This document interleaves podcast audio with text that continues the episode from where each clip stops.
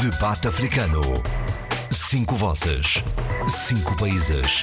A análise dos principais assuntos da semana. Na IRDP África.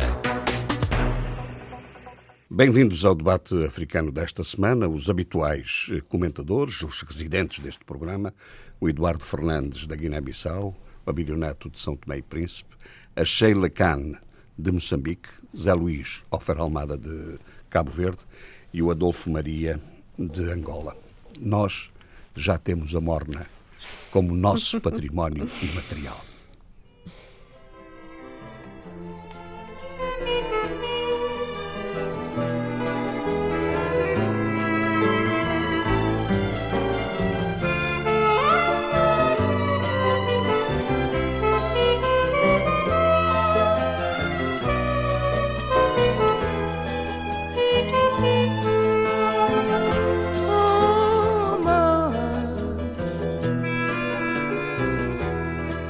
Taquitim, bodi chambai Bodi chambai espinha terra Bodi chambai salva minha mãe Oh mãe, oh mãe De Taquitim, bodi chambai Bodi chambai espinha terra Bodi chambai salva minha mãe Zé Luís, eu estou a vê-lo aí com um bocado com pele de galinha. Um bocado emocionado, não? Comovido, não é? é um dia grande, é um dia grande para Cabo Verde. o ministro Abrão Vicente está absolutamente de parabéns. Teve, como ele diz no, no Facebook, teve a sorte, o prazer, a honra de ver eh, portanto, a candidatura da Morna ser aceita, o que não é, devo dizer, não, para mim não é uma surpresa. Todo mundo tinha certeza absoluta que a Morna ia ser aprovada como património cultural e material uh, da, da, humanidade. humanidade. Uh, já que as suas irmãs gêmeas, o fado, o tango, já são, né? já eram. Uh, portanto, também a Morna tinha que ser ter este estatuto. Portanto, a morna que marca a vida dos cabo-verdianos e a música escolhida foi muito feliz. Tem a saudade, o romantismo, a mãe e tudo tudo que caracteriza a morna, eh, cantada eh, pelos grandes poetas cabo-verdianos. Eh, fundadora, tem o papel fundacional do alto lirismo poético cabo-verdiano. Morna é o nome, é o nome da poesia de, de Eugênio Tavares. Uh, portanto, marca, marca uh, claramente as mentalidades, a cultura, a identidade cabo-verdiana. Se bem que não foi sempre assim. E, e as pessoas vão ficar talvez espantadas com o que vou dizer. Pronto, há uma série de controvérsias sobre, sobre quando e onde nasceu a Morna. Já falámos nisso uma vez aqui, mas eh, recordo. Eh, recordo. Portanto, eh, em geral disse que nasceu na Boa Vista e que depois passou à Brava e adquiriu aquela feição romântica de, de alto lirismo poético eh, mas não há provas muito concretas, porque é o Eugênio Tavares que diz que, que nasceu na Boa Vista. Quer dizer, não, não há provas concretas. Como o Eugênio disse, ficou. Mas diz também que era, tinha um ritmo mais acelerado. E é interessante que, uh, num documento dos princípios, uh, dos fins do século XIX, em que se queria reprimir a música cabo-verdiana, não só, uh, não só o batuque, a tabanca, essas coisas, uh, uh, falava-se desse nunca, batuque. A morna nunca foi de, Desse batuque que se chama morna. De, desse batuque que se chama morna. Portanto, há talvez que se identificar. De, mesmo o Estado colonial nunca reprimiu, pelo contrário. Não, a morna, a morna, portanto, no sistema de repressão e contenção da identidade musical cabo-verdiana. os alvos eram, uh, portanto, as manifestações culturais de cunho mais retintamente africano, como o batuco, a coladeira, mas o colar São João também, de São Vicente e Santo Antão, e a morna foi utilizada para, para, para efeitos de adjacência cultural de Cabo Verde a Portugal. Para, pela identidade com o fado. No, com a identidade com o fado. Aliás, é curioso, porque o Zé Luís citou o fado e citou uh, o, o, tango. tango. Uh, Portugal, Argentina, exato, Cabo exato. Verde, países diaspóricos, vem, é? países com uma do, grande universalidade. Todos vêm do Lundum, afinal. Não. Isso é curioso. Porquê? Porque, tal como o crioulo se quis dar uma filiação uh, exclusivamente lusitana ao crioulo, para nobilitá-lo, naquela altura, o Pedro Cardoso, o Eugênio Tavares e tal, também se quis fazer com, com, com a morna em relação ao fado. Só que acontece que a morna é mais antiga que o fado, não é? Portanto, podia ser mãe do fado e não filha do fado. Mas, de qualquer maneira, há essas similaridades. Mas a, a morna também, a morna também tem, eu não sou musicólogo, né?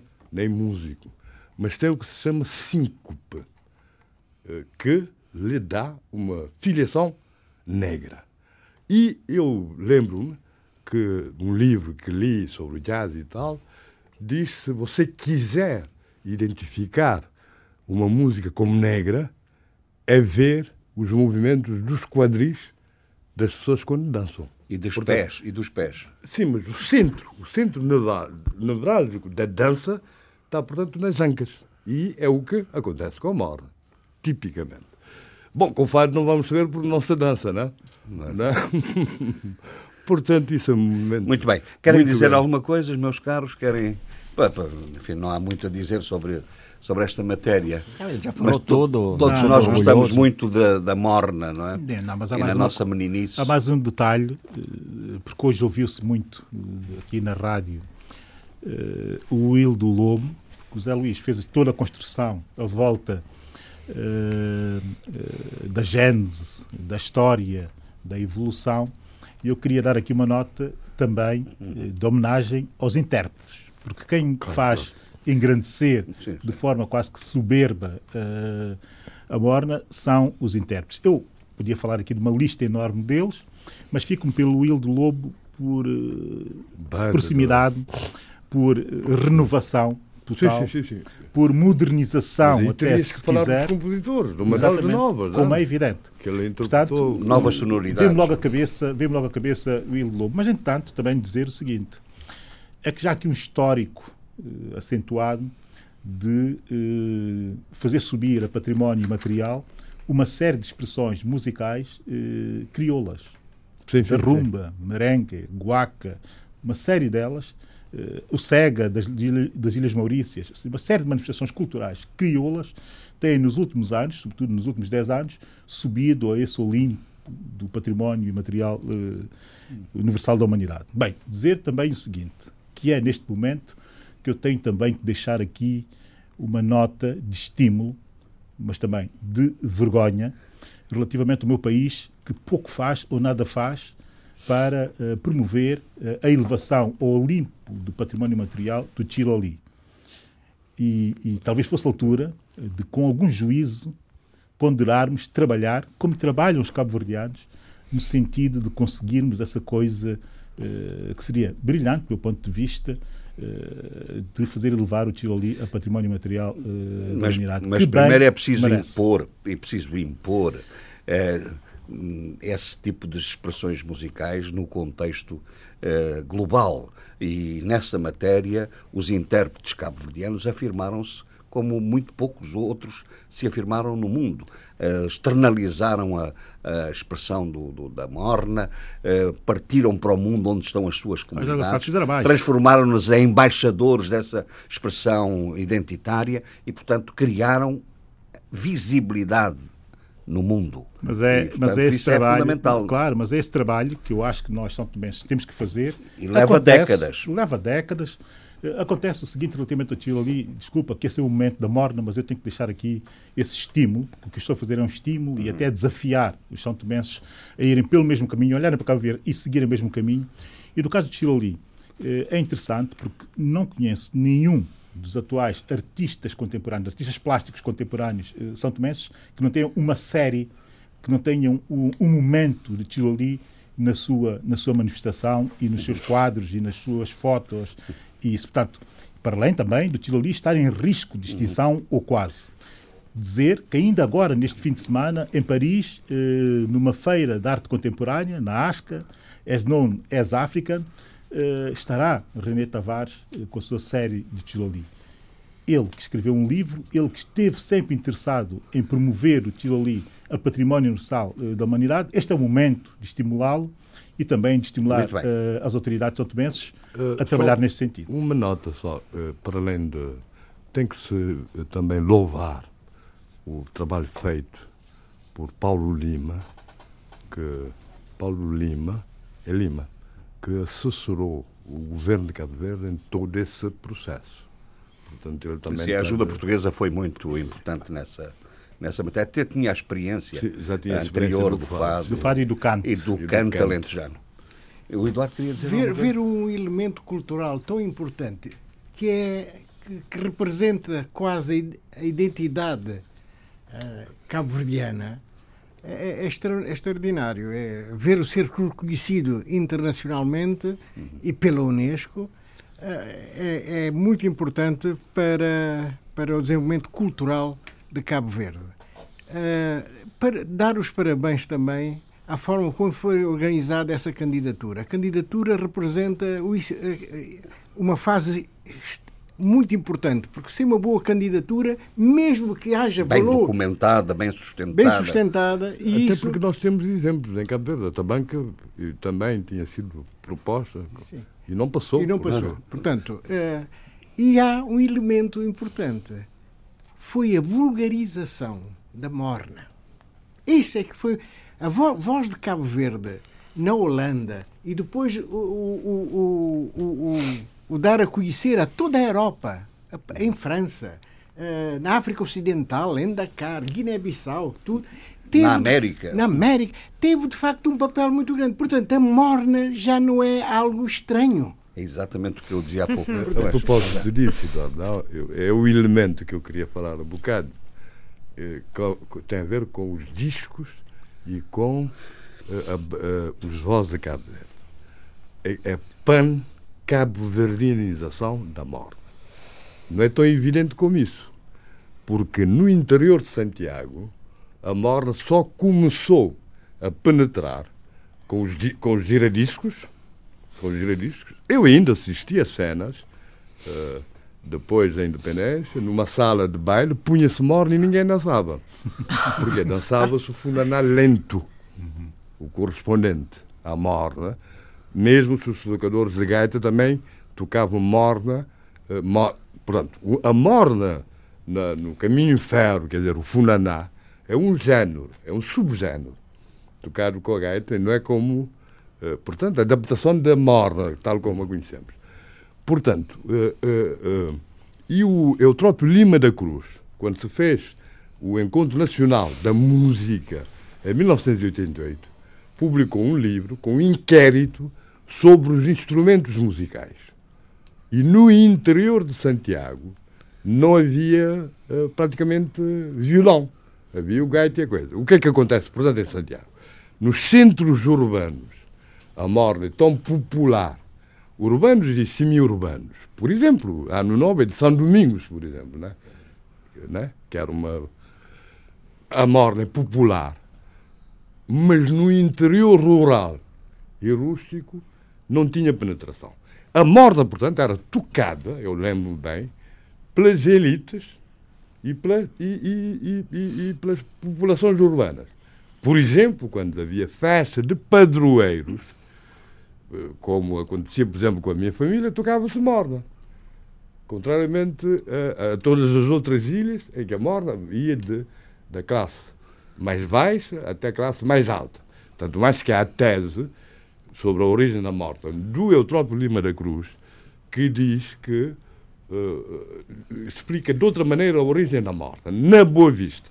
Porque com a introdução do piano, a música romântica, etc., e estavam aí os consulados todos, assim é que a morna terá penetrado. E não por via popular, mas por via erudita. Quer dizer que uh, a pan-cabo-verdianização da morna, com a sua penetração no interior de Santiago, quase coincide com a pan-cabo-verdianização do funeral. São dois processos paralelos. E só para terminar, dizer, que, dizer também que uh, a, a, divulgação da Morna uhum. já está a um nível já superior ao, para doutorados, inclusivamente. Né? Eu estou a lembrar-me do caso de Moacir Rodrigues, que fez o seu doutoramento com, com a Morna. Exato, exato. Não, vai, vai.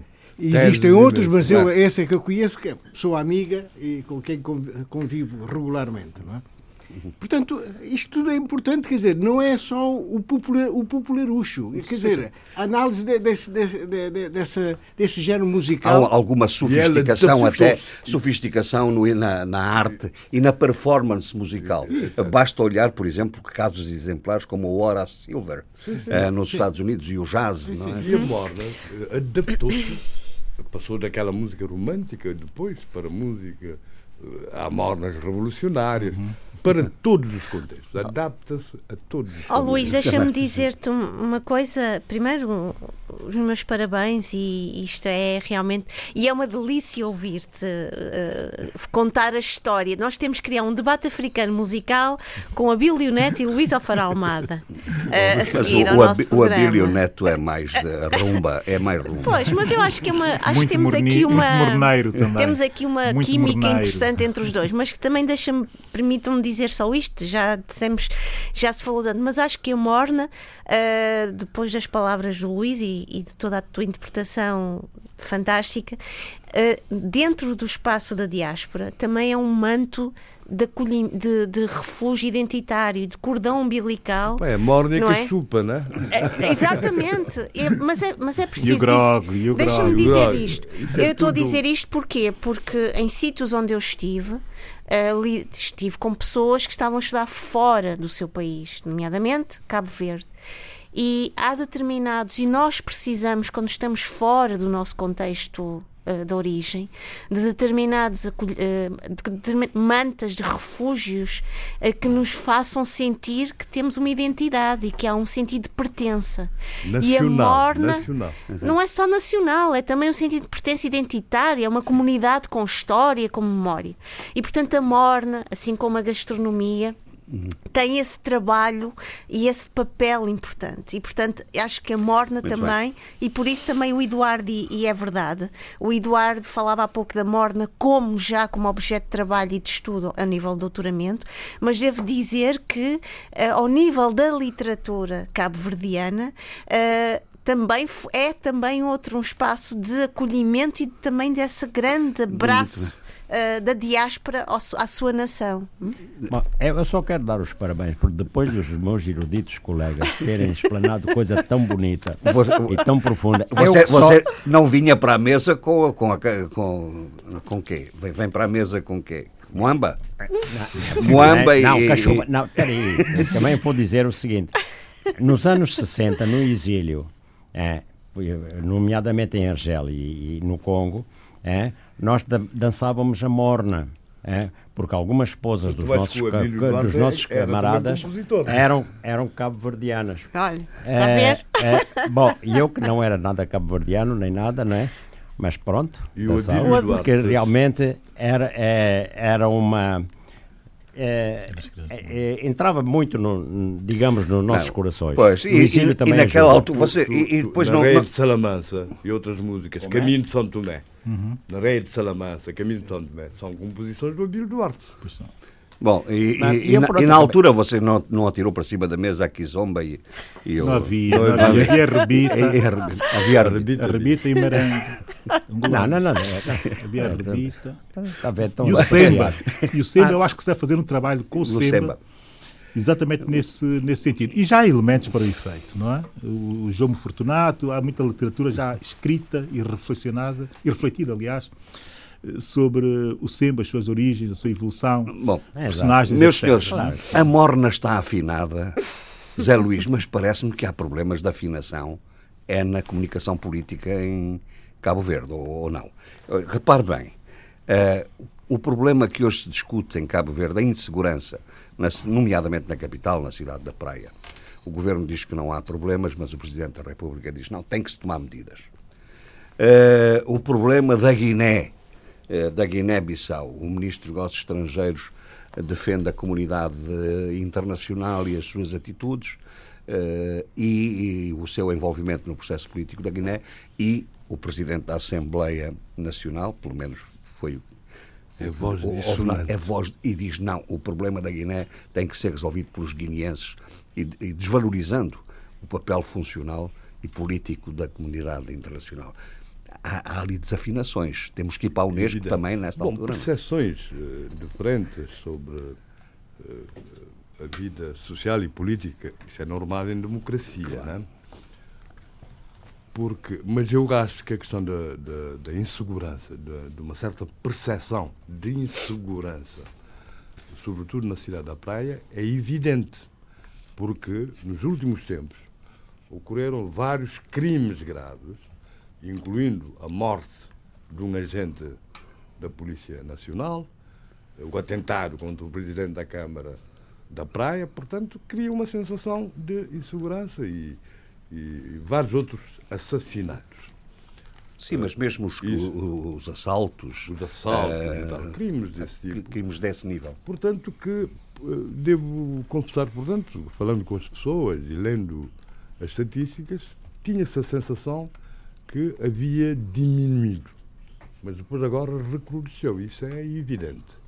É evidente, não ponho em causa que o governo tem posto à disposição da polícia meios melhores e, mais meios, e, mas pronto, uh, isso é evidente que há essa sensação de insegurança. Falando com as pessoas que vêm de Cabo Verde, lendo os jornais, né?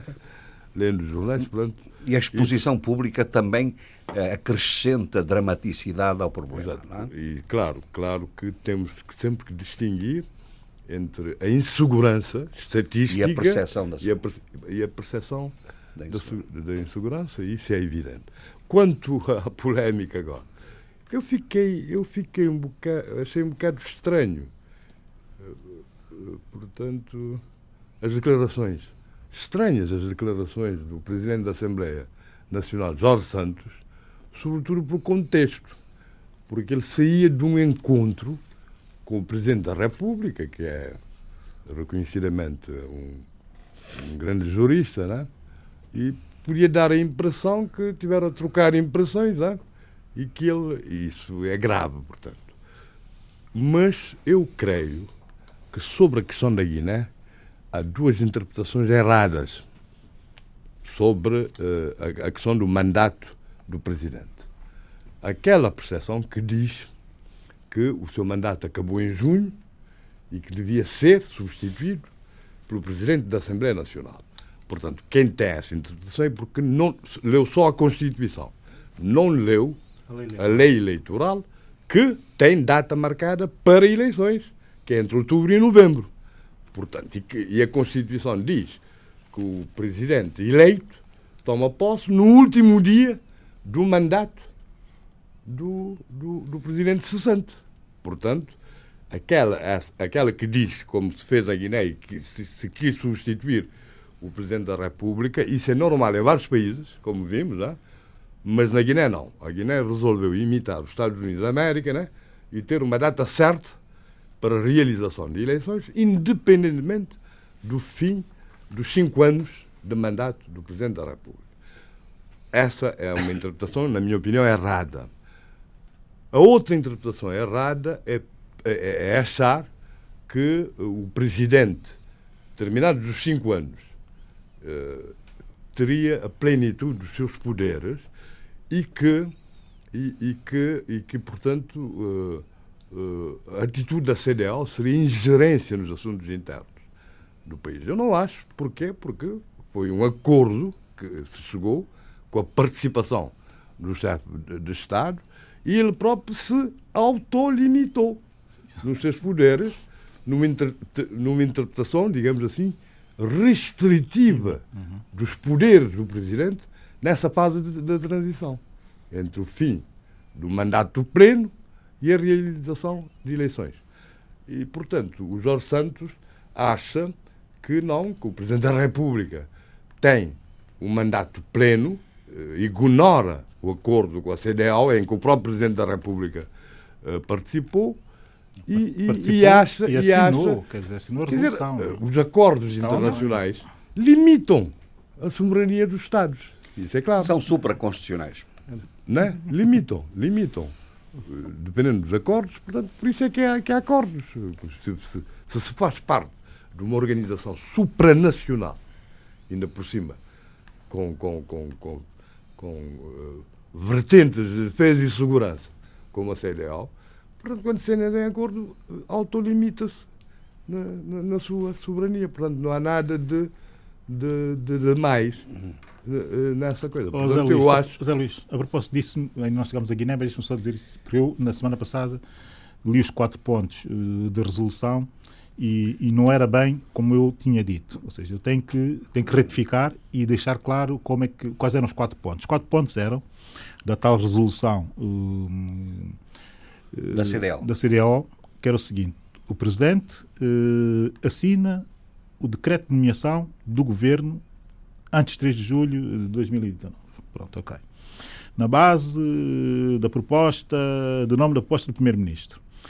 Uh, o Governo organiza as eleições, ponto 2, é nomeado o novo Procurador-Geral, com base em consenso, 3 de julho, e ponto 4, o Presidente fica uh, no poder eh, até que as eleições sejam eh, eleições presidenciais sejam realizadas, de acordo com a Constituição da Guiné-Bissau. O interessante é a introdução da resolução que diz claramente que o termo, o termo, o termo, o termo, o mandato do presidente terminou, o termo, o termo terminou uh, a 23 de junho de 2019. Que é a introdução de, pronto, também da Exato, da e, com, e, faz constar isso da resolução e o presidente assina a resolução.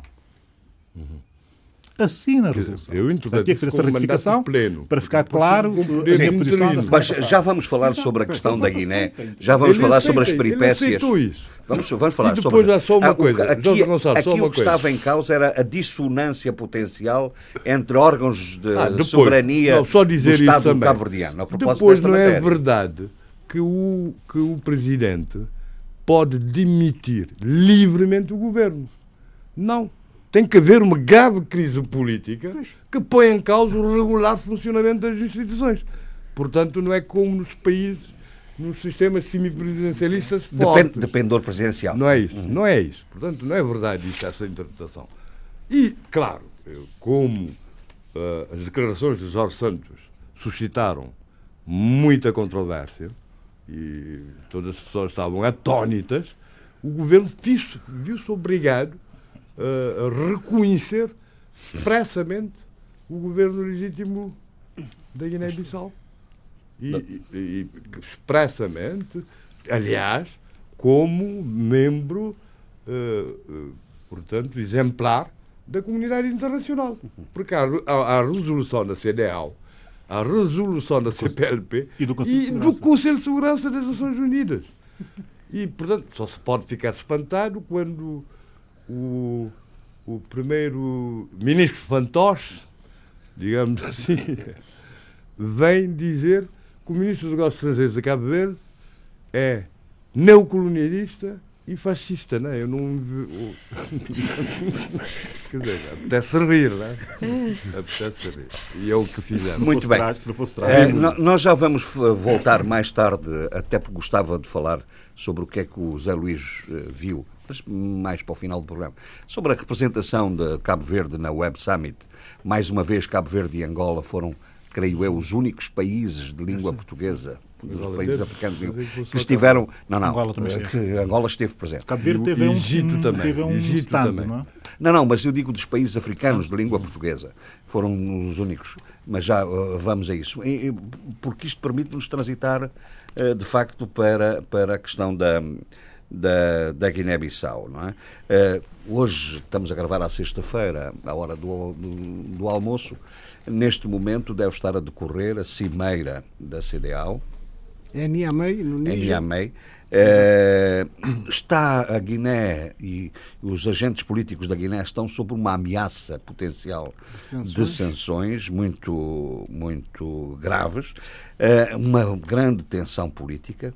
Uh, parece que agora os candidatos estão todos, de facto, no terreno, no terreno. Uh, e, portanto, há aqui, oh, Eduardo, não sei se haverá, não sei se estou a ver bem o problema, um desajustamento entre a tensão política e a normalidade da campanha eleitoral. Não, não lhe parece? Não, sem dúvida nenhuma. Quer dizer, uh, quando olhamos para a realidade guineense, que resulta das, da do despacho do do, do, do, do decreto presidencial. do decreto presidencial de 28 de julho, que é de 28 de outubro, acho 28 ou 29, não, não tenho bem a certeza.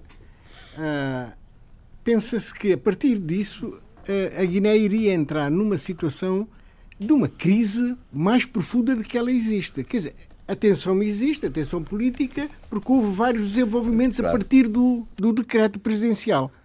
Uh, Pensava-se que imediatamente o, o, governo de Aristides Gomes uh, seria apiado né, e que o novo governo iria surgir, como depois veio a surgir, e que iria criar, de facto, grandes problemas e, e, e dentro da, da, da, da realidade política guineense. Não foi o que se passou. A verdade é que o governo nomeado uh, não, te, não tem tido qualquer papel, não tem. Houve alguma tentativa de ocupar as instalações ministeri ministeriais, mas rapidamente uh, foi, foi, foi, foi uh, enfim, resolvida essa questão. houve um reforço ao nível de, dos departamentos de Estado mais sensíveis é? com, com a presença da Ecomib, uhum. Ecomib reforçada, inclusivamente. Uh, e, portanto, uh, era um governo que, sem gabinete, sem programa, sem orçamento uh, e que, ainda por cima, pletórico. É, é, um, é, um, é um governo com 29 membros do governo, qualquer coisa assim. E, e aquilo que me choca, sinceramente, é é ver pessoas que voluntariamente ou por escolha do, do, do primeiro-ministro indigitado por José Mário Vaz irem participar nessa farsa.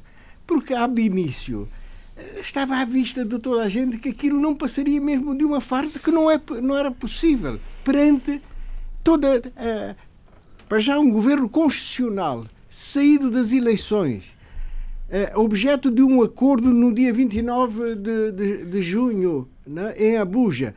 Tudo isso levava a crer de que era natural quer a CDAO, que é, que é o, inter, o, o, intermediário nesse processo, o mediador, quer o, os, os, organismos que integram a, a Guiné-Bissau, nomeadamente a CPLP, eh, para além da CDAO, uh, uh, Todos sim, a União Africana, a, União, Europeia, Europeia a Conselho, as Nações Unidas, sim. Todos, todos uh, apoiaram o governo constitucional.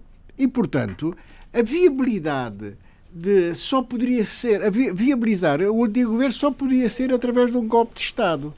E aí também foi uma, deve, ser uma, deve ter sido uma grande surpresa para, para, o, o, para José Mário Vaz, porque uh, os militares não se quiseram envolver, não se quiseram envolver, uh, e portanto o chefe de Estado-Maior, Biag Nantan, uh, foi-lhe pedido para ele declarar o estado de sítio por forma que o poder passasse para os militares e a partir daí, portanto, enfim, criar-se uma situação extremamente grave então na, na Guiné-Bissau. Não foi isso que passou e eu tenho que louvar digamos, a atitude da chefia, da chefia militar. Isso foi, foi algo.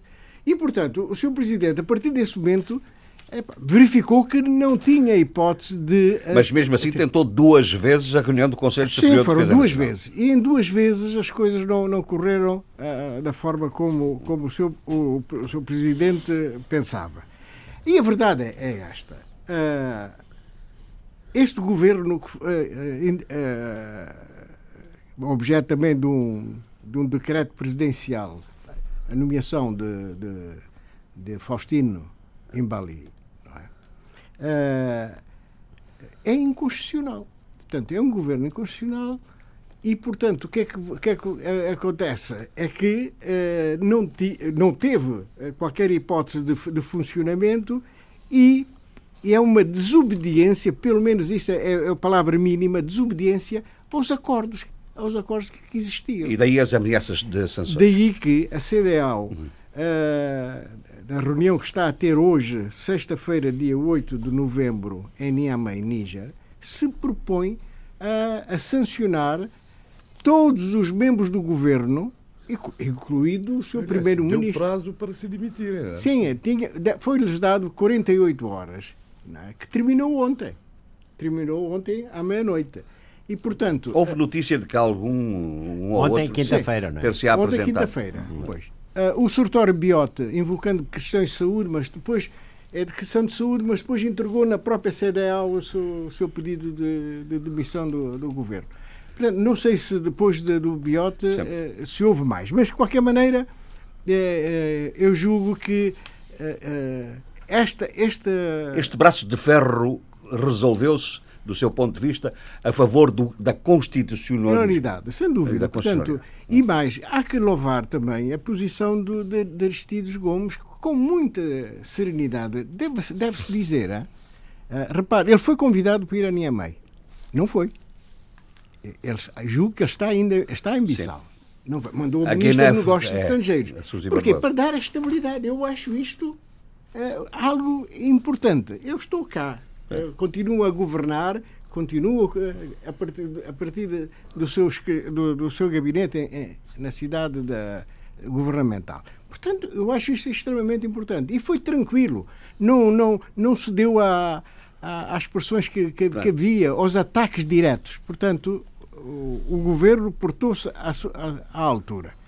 Agora, quem, não quem é que insistiu e, no discurso que eu ouvi hoje de manhã no noticiário da RDP África é o seu, é o seu presidente que está parece que desesperado perante a situação, não é? Eh, já diz que está tudo, cada um por seu lado, que o, as, os militares estão de um lado, que, que os polícias e, o, e, a Guarda Nacional por outro, etc. Portanto, são esta, é, é uma situação é, que vai acabar, efetivamente, por, por é, se revelar anti José Mário Vaz. Hum. Pelas suas, pelas suas atitudes e, sobretudo, por, devido à, à posição que tomou uh, até contra a própria CDAO. A CDAO foi, quer dizer, tentativa de enxovalhar, de dizer que foi, que foi uma, é uma invasão e não sei o que, etc. Quando, na verdade, em 2016, quem chamou a CDAO foi o seu presidente José Mário Vaz. Portanto, nós não podemos, enfim, quer dizer, eh, fazer um discurso e cada o seu um, contrário. Uh, Lembrando-nos da morna, cada um dança com a música. A não, é? música. não pode ser. Não pode ser. Não. Portanto, a situação de facto. Bom, mas, mas a, a, questão que eu hoje que eu vos coloco é esta.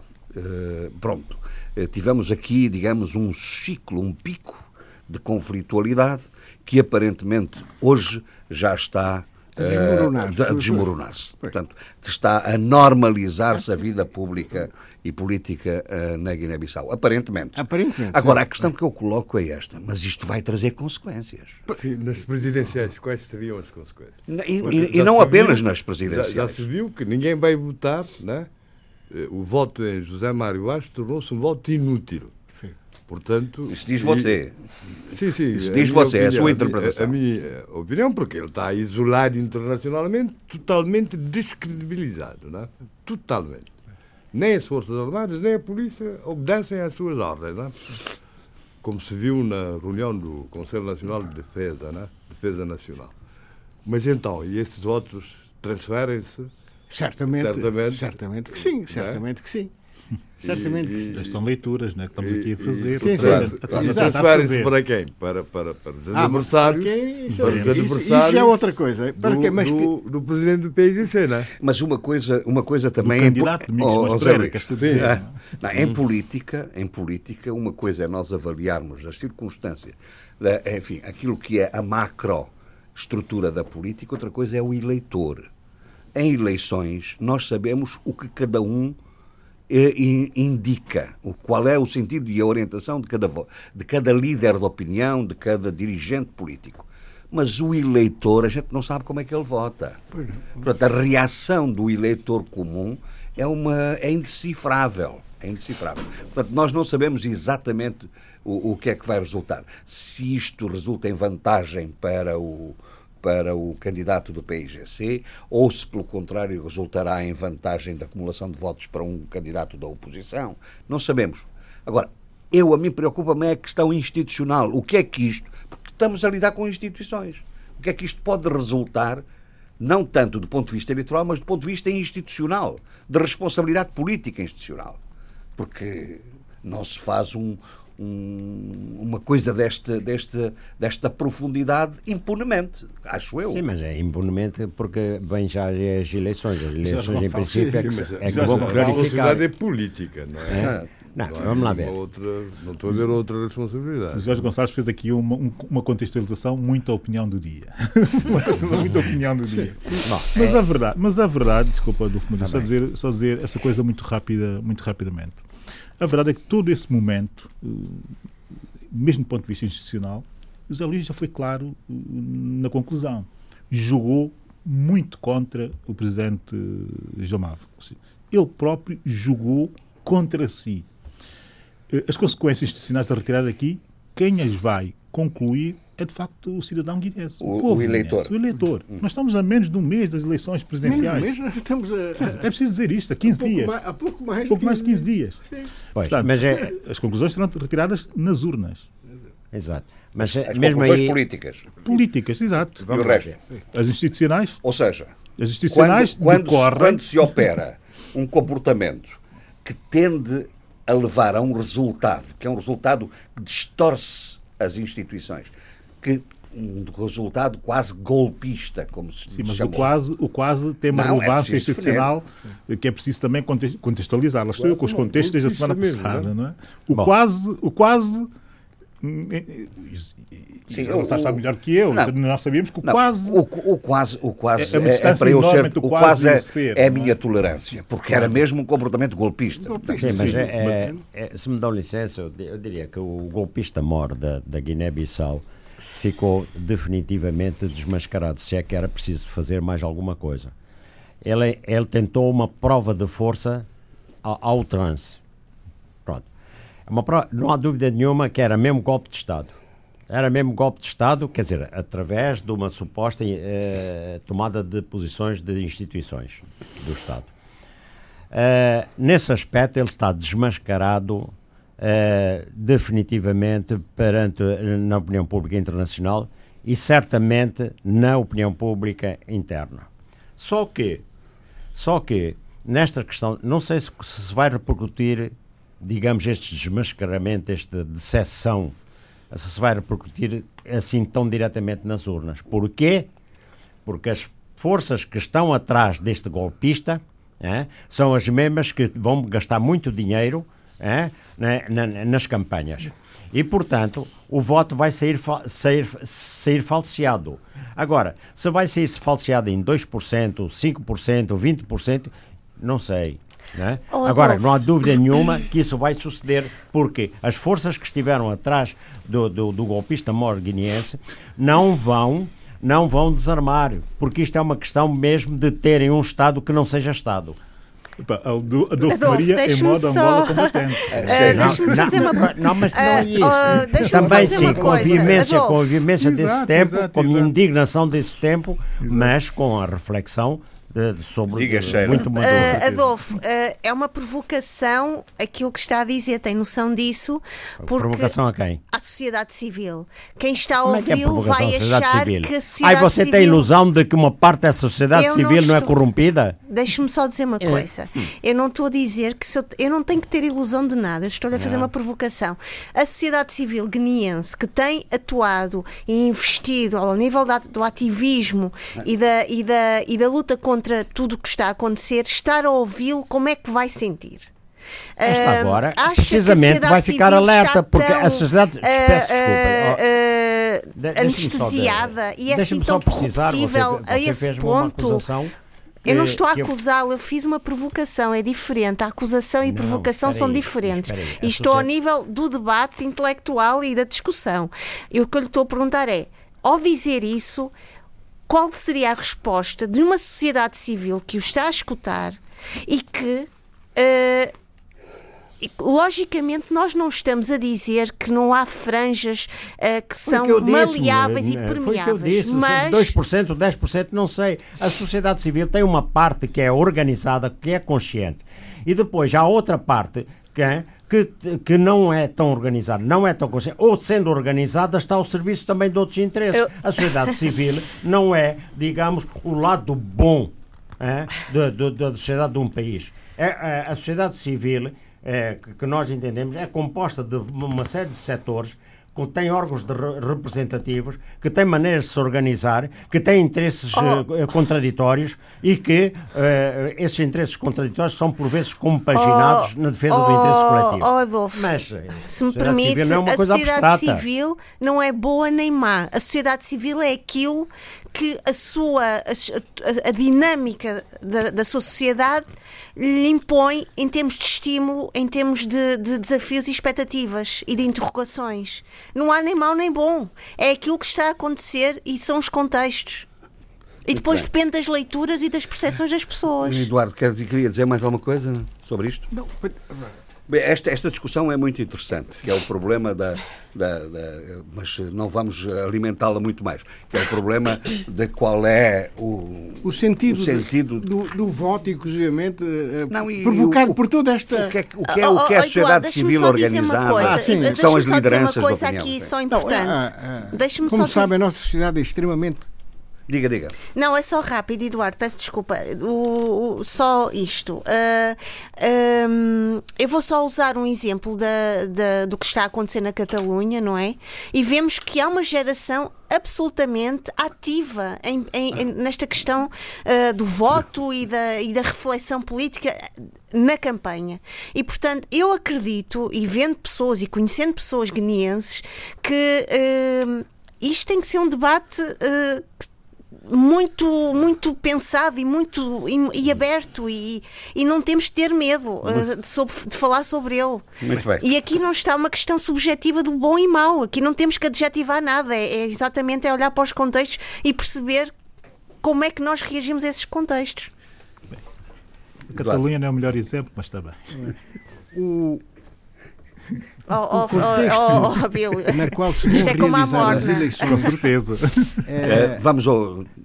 Portanto, o contexto é, é, em que se vão realizar as eleições é, certamente que vão influenciar bastante. Os estados de espíritos no, no país é, não, é, são, não são de tranquilidade. Não são de tranquilidade. É, mas saber qual é o sentido? Em que sentido? Quem é que sai prejudicado?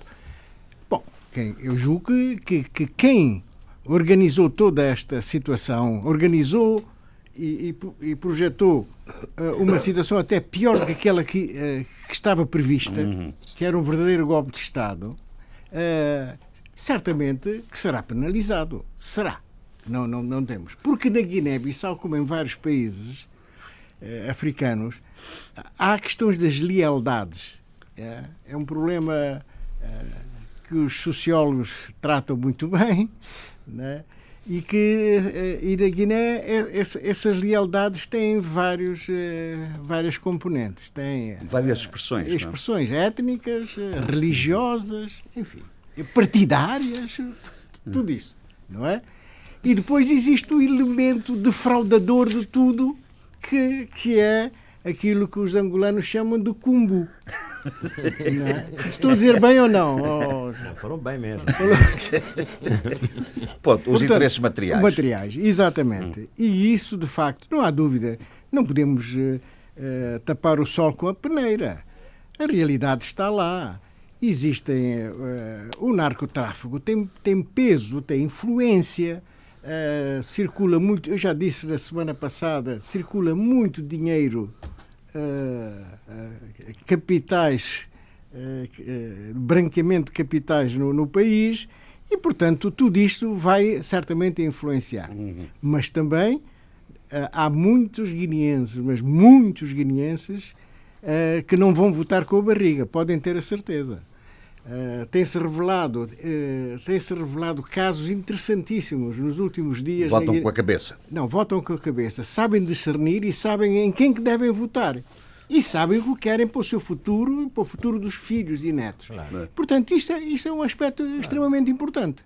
É isto, portanto, portanto, de qualquer maneira, uh, como qualquer, qualquer eleição, é sempre há sempre uma, uma imprevisibilidade nos seus resultados. o, que, o, que é de, o que é fundamental é que, do ponto de vista processual e do, da sua da organização e, do, e, e da, da, execução corra tudo corra dentro tudo da normalidade. com, com normalidade e sem uh, perturbações excessivas. mas existem também já que em plena crise em plena tensão política uh, saiu ontem, ontem uh, um despacho conjunto de vários ministérios. Eu, eu vi esse despacho. Viu? Da, da, nomeadamente quatro, do, Ministério, do Ministério da Saúde. O Ministério da Saúde, digamos Sim. que é. é Mas o depois outros ministérios. É o Ministério das Finanças, o Ministério do Interior, é, é, julgo da Administração Territorial, sobre a comercialização, a importação e a comercialização de medicamentos e de alimentos. Embora a tónica tenha sido colocada na parte dos, dos, dos medicamentos. Bom, se for implementada, é, e vai, terá que ser mesmo, uh, foi dado um passo muito, muito importante, porque uh, não, estão, não estão contabilizado o número de mortes e de agravamento de, de quadros clínicos devido a, a, ao uso de medicamentos contrafeitos uh, importados de países que são conhecidíssimos, né, da Ásia, e que de facto o objetivo é o lucro e não fazer o, tratar as, as, as doenças. doenças, as patologias. Portanto, e a Guiné, este trabalho não está feito em termos estatísticos, mas possivelmente muita gente já faleceu, infelizmente, por causa, por causa disso. disso. Né? Portanto, isso é importante. Mas eu tenho uma preocupação. E, e, e como sei que sou ouvido, estou a ser, estamos a ser ouvidos neste momento em Bissau, não é? Eu gostaria de dizer o seguinte: qual é a farmacopeia guineense? Qual é? Qualquer país tem aquilo que chama-se farmacopeia, quer dizer, o, o, os medicamentos que fazem parte da, da, da, das prescrições que os médicos fazem. Não é? Aqui, em Portugal chamava simpósio. O simpósio. A Guiné não tem. Portanto, e como não tem, eh, não tem laboratório de produção, é? importa-se tudo. Era bom que, o, que esse quadro fosse limitado e para, para a categoria de, de para cada categoria de doença, de doença, um determinado tipo de medicação. É isso que é a farmacopeia nacional. Exato. Portanto, infelizmente, isso não. É, Deixe-me só, a propósito, Eduardo, interromper o seu raciocínio para lhe dizer uma coisa. A propósito desse, a, a propósito desse, desse uh, despacho uh, que foi publicado pelo governo. Um, quero lhe dizer que eu acho que, uh, aqui, desculpe-me invocar Sim. até a minha qualidade de jurista, Sim. e, portanto, uh, vale a pena ver a mudança de perfil que se introduz neste despacho. Uh, os despachos e os, todas as, todos os instrumentos jurídicos têm valem não apenas pelo que estatuem, Sim. por aquilo que determinam, pelo seu articulado, mas pela sua fundamentação. E, e eu, neste despacho, Sim. pela primeira vez, enfim, talvez esteja a exagerar, Sim. mas ali está um instrumento cujo enquadramento e justificação uh, está bem feito. Sim, sim. Uh, as pessoas que leem a introdução do despacho, é? a, enfim, a, a, nota de motivos da, do, do, despacho, percebem qual é o sentido, a axiologia, o, o que é que se pretende fazer, fazer com, com aquele decreto. E, portanto, os meus, os meus cumprimentos. A esse propósito, Sim. Não, eh, você falou na, na questão da material, Sim. na substância do diploma, mas esta questão da formalidade do diploma é muito importante. Mas portanto, queria, não, não, so, foi só uma pequena nota. Sim, sim, mas e, e portanto, e, e, o país está de parabéns, é preciso implementar este, este despacho. Preocupações pois. que sempre que se produz uma lei, um decreto-lei, um despacho, um regulamento, tem que haver preocupação em que as pessoas, os destinatários, percebam qual é o sentido. O que é que se pretende? Exatamente. Isto, Isto está lá, está, está bem. Porque articular bem, é simples. Sim, sim. Mas está muito claro e, de facto, agora é, é preciso uh, que as instituições levem a cabo. Executem. E executem esse, esse, esse despacho. Muito bem. Portanto, sobre a Guiné-Bissau ficam por aqui. Sim, eu sei, que, eu sei que o Eduardo tem outra preocupação. Sim, tem. Não sei se quer dar uma nota breve sobre isso. Então vale por, a pena, porque, porque é de facto importante até para o conjunto dos outros países. Não é? é, é a questão, de, de, eh, enfim, numa altura em que estamos a discutir o problema do mercado, da abertura do mercado, da livre circulação de mercadorias, um país como a Nigéria fecha Sim, as fronteiras. Exatamente. Uh, uh, como sabem, a Nigéria teve muita relutância em aderir à, à, à, à zona de livre, zona de livre, livre comércio. comércio. do continente africano. Uhum. Uh, Fê-lo há poucos, me, poucos meses. Uh, mas agora vê-se confrontado com, com esta realidade. Foi obrigado, eu digo aqui obrigado, enfim, uh, não é. Não, não, poderia ser de outra maneira, mas foi obrigado a fechar as fronteiras com o Benin, com os Camarões e com o Níger uh, impedindo todas as transações uh, comerciais. E perguntar-me-ão porquê. Olha, por exemplo, uh, esses países, alguns desses países, nomeadamente o Benin, aproveitam-se da rigidez das regras comerciais da, da Nigéria para explorar um negócio altamente rentável. A importação de arroz à Nigéria é algo extremamente complexo, é de um grupo muito particular, etc. Que, é, e o que é que se vai refletir? No nível dos preços. Preço. Uhum. O que é que faz o Benin? Importa em grande quantidade e introduz uhum. no mercado nigeriano. Ilegalmente. Ilegalmente. Quer dizer, evidentemente, smuggling, né? É através de eh, contrabando. Contrabando. Mas a verdade é que é o grande fornecedor. De tal maneira que o Banco Mundial vem dizer que 80% das importações de arroz do Benin são destinados. Não ao consumo interno, mas, mas para, para a reexportar. reexportação da Nigéria. Hum. Pronto. E, portanto, isso no caso do arroz, mas no, no, no, nas, outras, eh, nas outras importações também existe, digamos, essa, essa, essa reexportação.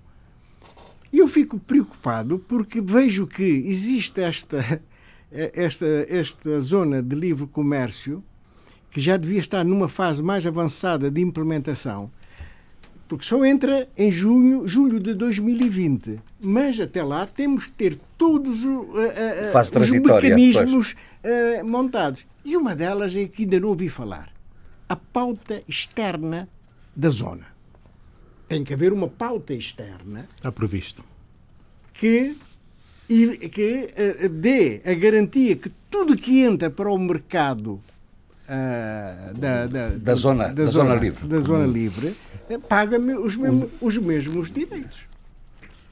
E isto é um aspecto extremamente importante. Uma espécie de Schengen económico. não, não, a Europa tem. Claro. A Europa, Aliás, a União Europeia tem. mercado comum. Mercado comum. Exatamente, tem, tem. E, e, isso é extremamente importante.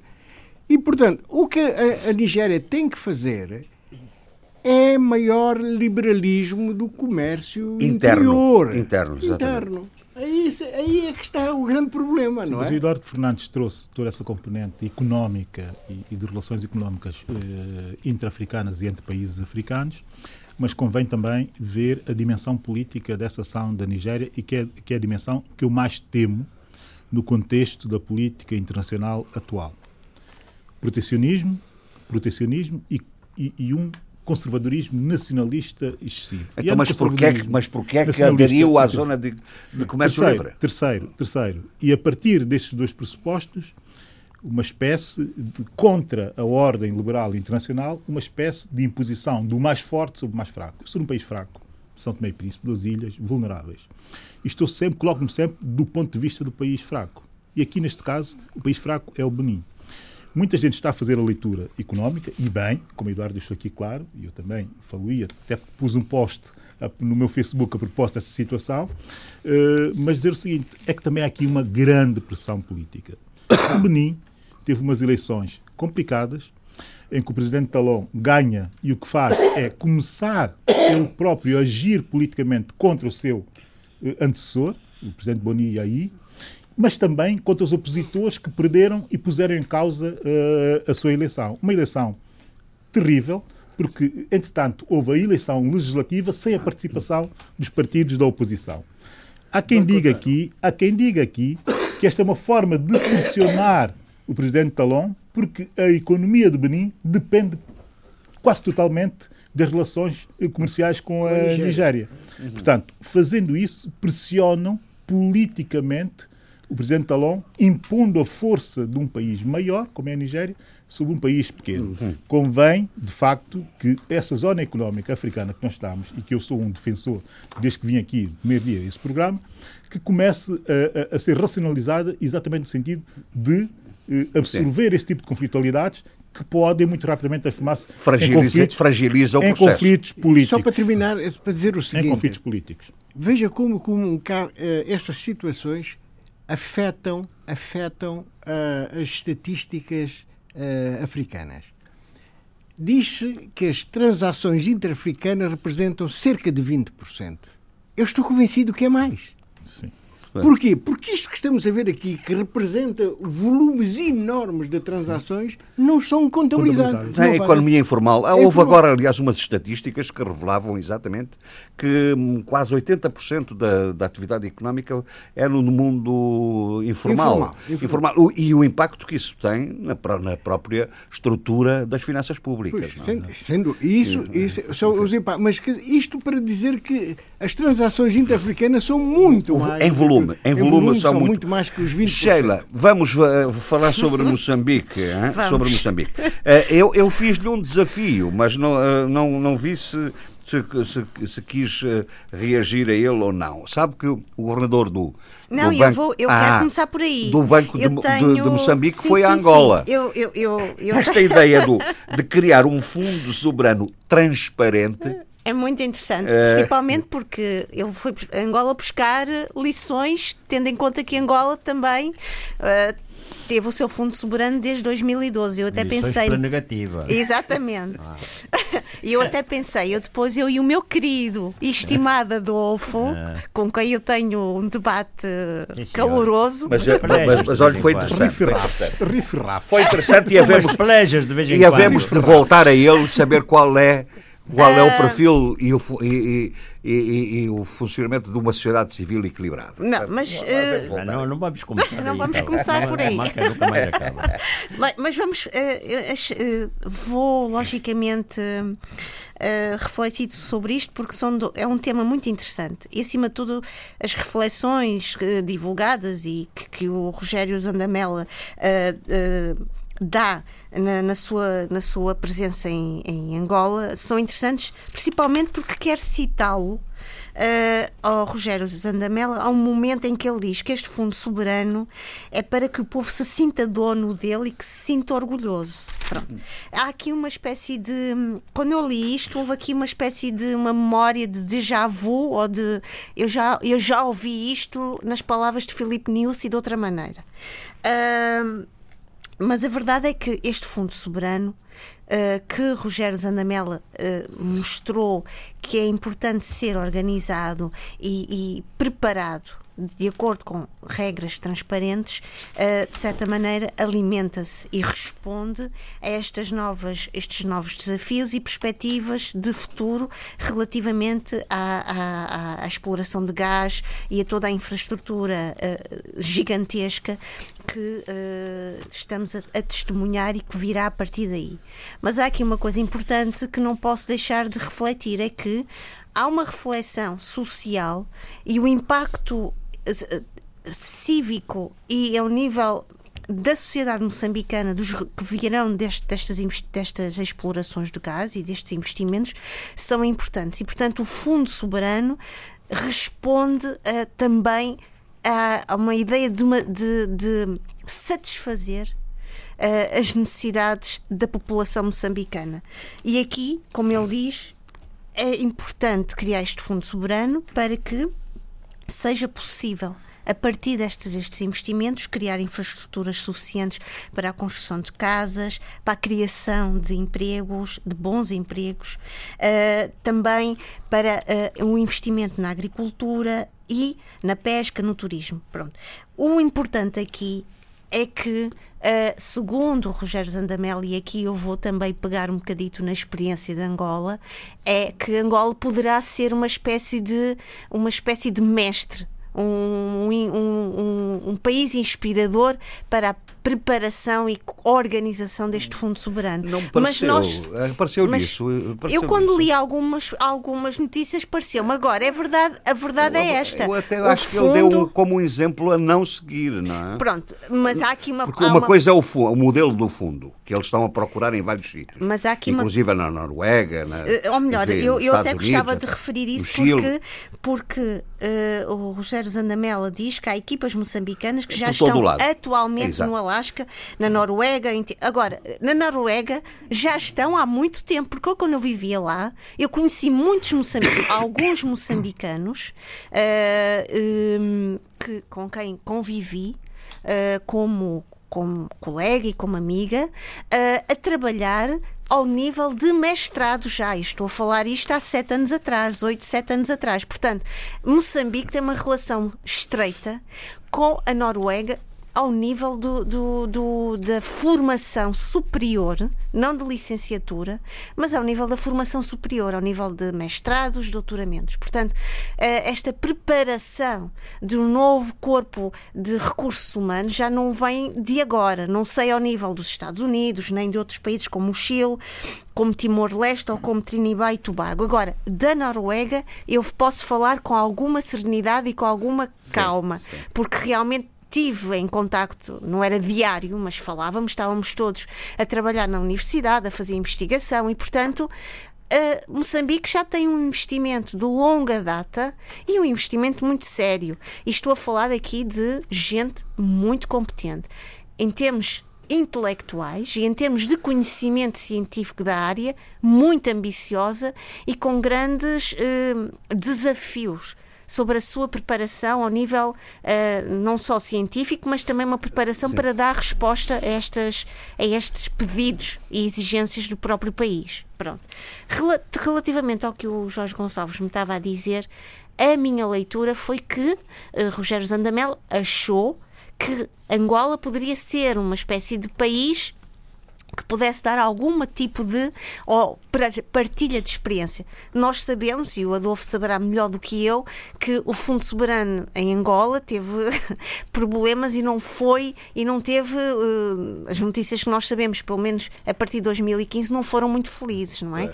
E portanto, mas, mas eh, desculpe, desculpe interrompê-la, mas uma, enfim, eu não sei se, se, se é correto dizer isto, mas uma coisa é o modelo uh, em que se sustenta o fundo, outra coisa é a gestão do fundo. Exato. O sim, problema, sim, sim, dúvida, o problema de, de, o problema não está tanto no modelo, Concordo mas está, consigo. e foi o caso Concordo. de Angola, está na gestão na do gestão. fundo. E há aqui essa preocupação, há uma preocupação de a gerir o fundo de acordo com regras transparentes. E isto foi muito bem citado e muito bem sublinhado no seu, na, na, nas, nas, nos vários momentos uh, que, que eu fui lendo na entrevista. E, portanto, sem dúvida concordo consigo, Jorge Gonçalves, que uma coisa é uh, uh, um, uma aprendizagem, uma reflexão sobre o modelo e outra coisa é a gestão desse, desse, desse fundo soberano, que são dois momentos e duas realidades que são podem ser complementares, mas que a gestão, logicamente, é muito importante aqui. Muito bem. Então, e, e, o, e o resto? O resto? resto? Os desafios, aquele, o eterno desafio do julgamento de Nova Iorque, não é? Mas aqui há uma coisa interessante, que é uh, esta decisão uh, que o governo moçambicano vai recorrer e que agora está nas mãos do novo Ministro da Justiça, Ronald Lamola, que é a decisão de para onde vai Manuel Chang. Não é? Uh, Uh, o, fundo monetário, o Fundo de Monitoria de Orçamento tem aqui uma situação de algo de bastante satisfação, porque, de certa maneira, ao pedir o recurso no que diz respeito à decisão do antigo ministro sul-africano da Justiça, uh, aqui um avanço. Um avanço que é, não nos esquecemos que o Fundo de Monitoria do Orçamento é uma plataforma da sociedade civil moçambicana e, portanto, aqui houve aqui uma, uma, uma espécie de eu não chamaria de vitória, mas eu chamaria de uma espécie de uma responsabilidade cívica e ética que viu os seus desejos e a sua filosofia de transparência, de honestidade e integridade uh, uh, uh, concretizada. logicamente, esta situação de que está a ocorrer, como eu referi, a semana passada nos Estados Unidos, o julgamento, vai se tornar muito interessante. E um bom, vários observadores, e um deles é o Centro de Integridade Pública, tem com, com, com frequência, ou melhor, eu já subscrevi até a newsletter da, do Centro de Integridade uh, Pública para poder também eu, como leitora e observadora, uh, ir acompanhando os textos uh, do CIP. E, portanto, neste momento, o antigo diretor do Credit Suisse veio. Uh, de certa maneira, a revelar, começa a desconstruir todos os, os, os meandros e sinuosidades de, de, todo este processo das dívidas ocultas. E Manuel Chang é um nome que vem com, a, com grande hum, força e furor. Mas temos outros, outros assuntos também a, a tratar. Vamos tratá-los com alguma rapidez. Vamos, uh, deixe-me só aqui, a... ir aqui ao meu menu porque. Não, é para já, olha, continua a, os, as mortes lá para o, para o norte. As mortes é? lá para o norte e agora com uma. uma com uma com uma espécie de reivindicação de que estas mortes foram provocadas pela Renamo. E isso eu acho que é grave no que sentido... Que contraria aquela ideia inicial que, de, de há uns tempos atrás que de, a Renamo, não, que a Renamo estaria... não tinha nada Exatamente. a ver com isso. Só é? que neste momento a polícia, a polícia tem sido bastante assertiva no sentido de não querer uh, diferenciar uh, o, o, os grupos armados, que a Renamo diz que não, ou os grupos dissidentes que a Renamo tenta distanciar-se deles, e, e, agora a polícia moçambicana diz que não, que tudo isto faz parte de uma Renamo, não importa uh, o rótulo que possamos dar ao grupo. Muito bem é curioso que ainda esta semana veio uma entrevista, mas eu não vou uh, aprofundar-me sobre isto, uhum. dizendo que o Suf Momad é um erro de casting. Já trabalhamos sobre isto nas últimas semanas. Sim, sim. Pronto, para finalizar. Coisas diga, boas, diga lá, boas. coisas boas. Eu quero agradecer uh, a uma pessoa que eu não conhecia, uh, mas que teve o cuidado, e é neste sentido em que, eu, que me deixa a mim e também como alguém pertencendo a um programa tão uh, acolhedor no meu sentido e tão importante também para mim, como comentadora, o Dr. Vítor Gonçalves, que teve o cuidado de me telefonar, eu não reconheci o telefone dele, e que uh, deu continuidade a esse desejo, telefonando ao Jorge Gonçalves, também já fiz esse agradecimento, de me contactar para dar uma boa notícia. E para mim é uma boa notícia porque eu já estive na livraria Minerva, eu como foi das primeiras livrarias ao qual eu que eu visitei quando regressei. E gosto de dizer isto. A Maputo 25 anos depois de lá ter saído.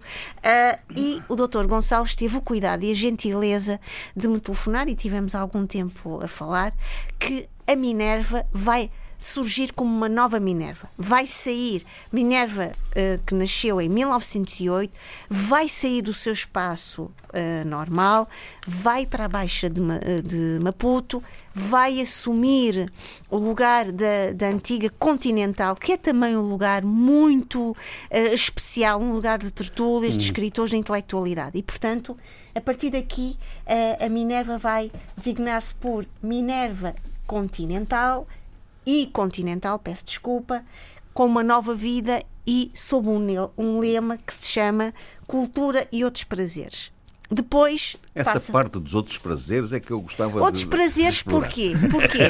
Deixe-me dizer que a leitura, quem lê sabe perfeitamente que a leitura pode ser bem acompanhada com claro. uma boa música, Exato. uma boa companhia e, portanto. Uma boa degustação. Uma boa. Portanto, o Continental e a Minerva terão Muito esta bem. complicidade. Só para referir Diga. rapidamente, e sobre isto eu vou falar nos, nos próximas semanas, haverá a inauguração deste novo espaço uh, uh, será no dia 28 de novembro uh, e que contará com também a 83 feira, feira do Livro da Minerva, que terá algumas surpresas literárias muito interessantes que eu não vou dizer para já, vou aguardar também passar um bocadinho o tempo, mas quero agradecer duas pessoas, três.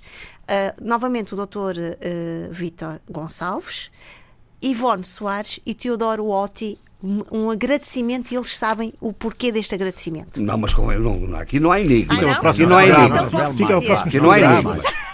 Ou, ou, é, ou, é, ou é por folhetim. Sheila, faz é folhetim. É folhetim. Sheila, faz então agradece no próximo, no próximo programa. Faço Vamos... suspense e vou, Muito e bem. vou respeitar o meu querido Abílio. Exatamente. Agradece na próxima semana. Agradeço. Então, e Adolfo, é, quase à altura das comemorações da independência de Angola, segunda-feira, dia 11 de novembro. Não é? Eu, uh, e, e eu diria que não é de festejos em Angola este 44 aniversário da independência. Uh, e porquê?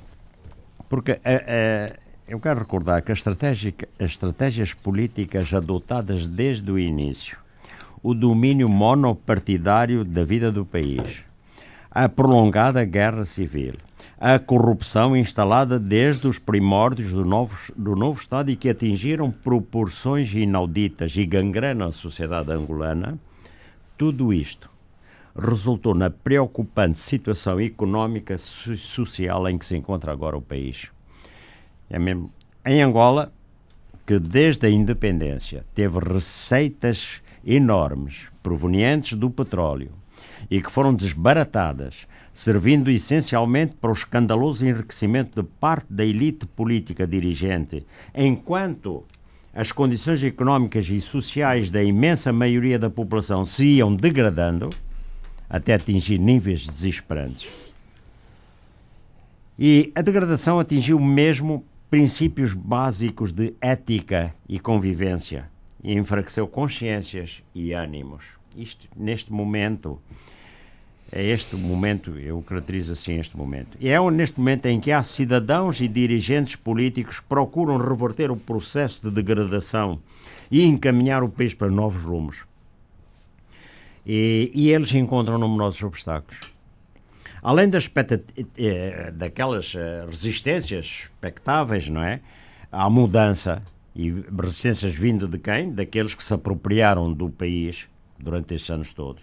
Existe pouca confiança em possível mudança, ou falta de ânimo em indivíduos que têm ideias e capacidades técnicas e cívicas para colaborarem na necessária e urgente superação da atual situação angolana.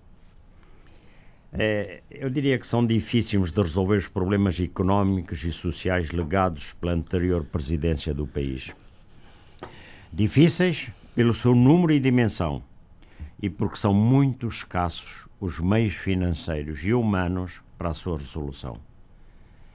E é por isso que eu penso que o Presidente da República deve contar com uma sociedade civil desperta e colaborante, lá onde todos sintam haver possibilidade de mudança efetiva.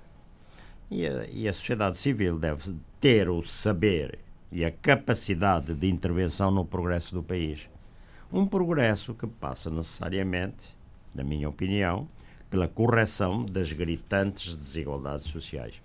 E dito isto, que eu só os meus votos é que o próximo aniversário da independência seja mais esperançoso para todos os angolanos. Mas este para já teve aqui uma, um momento solene. Teve condecorações de gente uh, com passado político, com história, outros Sim. menos, outros menos, com menos passado, com menos história, com Sim. menos relevância, mas uh, o Presidente da República e, decidiu assinalar isso com alguma pompa e alguma circunstância. Exatamente. Não, e vamos lá ver, é, é, é, já não é de agora, mas já começou uma, uma espécie de reconciliação com a história, não é? A reabilitação e, histórica pelas condecorações. Sim, reconciliação é com a história implica reabilitar indivíduos que foram uh, de, de, rotulados de proscritos, traidores e outra coisa, e afinal eram patriotas. Mas pronto, pouco a pouco há de vir o tempo de todos serem, não digo condecorados, mas pelo menos é deixar de ser proscritos. Já não, já, não, já não seria muito mau, e seria até muito bom, que não houvesse novos proscritos, não é? Sim, não, sim, isso agora. Bom, o proscrito já sempre, quer dizer, aqueles que. Bom, não é bem proscrito, quer dizer, fica aí um bocado desse lado, porque agora já é a minha vez. Bom, mas pronto, o que eu queria dizer era que o presidente angolano condecorou 72 personalidades civis e militares. Uh, é, vamos lá ver. Ramalhianos também foi condecorado, o antigo presidente da República Portuguesa. E, mas, mas, ele foi condecorado pela Fundação Agostinho Neto, não é? Pela Fundação Agostinho Neto. Não é pelo Estado angolano. nesta época. Nesta, não, tô, pois, foi, é, no, eu digo, também foi condecorado porque foi está pela Fundação. Está-se na, na época das condecorações. e não há dúvida nenhuma que a Fundação Agostinho Neto quer entrar, digamos, nesta corrida de condecorações. É, como quer entrar noutras corridas. É, mas o, o, presidente, o presidente angolano, o presidente da República, é, condecorou Viriato da Cruz, e a, a, ao qual foi atribuído o título posto a, a mais alta condecoração de Angola, a Ordem da Independência, primeiro grau condecorou figuras eminentes da, da, da luta de liberação, Cónigo Manuel das Neves, eh, Pedro Castro Van Dunen, foi meu companheiro lá fora, mas pronto, foi condecorado, eh, Ambrosio Lucoque, eh, Simão Gonçalves Toco, Simão Toco, que é precisamente de, de, líder do movimento messiânico ainda antes da luta de libertação nos anos finais dos anos 40, Diolinda Rodrigues, uma, uma nacionalista e uma mártir também, uh, da luta, aliás, mártir de lutas fratricidas. Jonathan uh, Chingunji. Esse teve no Tarrafal, não é? Teve no Tarrafal, era da UNITA. E Elídio Machado foi um dos companheiros de Viriato nos Fundador, anos fundador 50. dos dois partidos comunistas que vocês tiveram. Não, do, do, do, primeiro e do, do primeiro. O segundo é, é, é, é o outro já. É. Não, mas houve Tem um outra paternidade. Que... Não, não, o terceiro não, do segundo estava lá. Houve um terceiro que é o MPLA-PT, né? Sim. O MPLA-PT, Partido Trabalho. Não, Bom, isso é já terceiro. Não, isso não é nada. Isso é, é outra coisa. Adolfo, isso é outra coisa. Adolfo, vamos lá embora. Vamos, vamos. Mas, mas deixe-me só ver. Temos, é, não, não vai citar os 70 não. Não, mas eu queria frisar que, que Almerino Jacajamba também, eh, e, e Emílio de Carvalho, e, quer dizer, personalidades eh, religiosas também, músicos, etc., eh, escritores. Liceu eh, Vieira Dias está aí? Quem? Liceu Vieira. Ele foi no ano passado. Não está. Ah, foi ano passado. Foi no ano passado, da outra vez. Agora, também foi condecorado Rafael Marques. E isso provocou uma certa celeuma. O presidente diz que eh, condecorou porque eh, ele eh, foi um ativista que diz que sente-se confortado de saber que se encontrará de, na grande maioria da opinião pública, embora este reconhecimento, diz o Presidente, tem leituras e reações díspares a julgar pelos estereótipos criados ao longo do tempo, quando a corrupção era encarada como algo normal em função de quem a praticava. Isto disse o Presidente. Bom, e que, portanto, se justificava eh, eh, a condecoração do, de, a condecoração uh, de Rafael Marques, que tinha feito campanha. E, e o Água, a, a, ao Água Lusa. É foi atribuir o Prémio Nacional da Cultura Sim. em Angola. Sim, Portanto, mas isso são outros organismos. Eu estava a falar só de. de... É. Pois, não, isso é só para aproveitar. Exatamente. E, agora e, é... e o Sousa Jamba também foi condecorado agora, Sim, juntamente Sim, com eu, já sei, já Sim, não, não há, Jamba, não, não, o, o escritor. O, o Jaca Jamba, o Sousa Jamba é o escritor. Sim. O, sim, o Sousa Jamba é escritor. Foram os dois, Jaca Jamba. Pois, eu gostaria de. Mas o tempo é, é curto, mas eu gostaria realmente de nomear, mas, mas pronto. Mas são não, 70.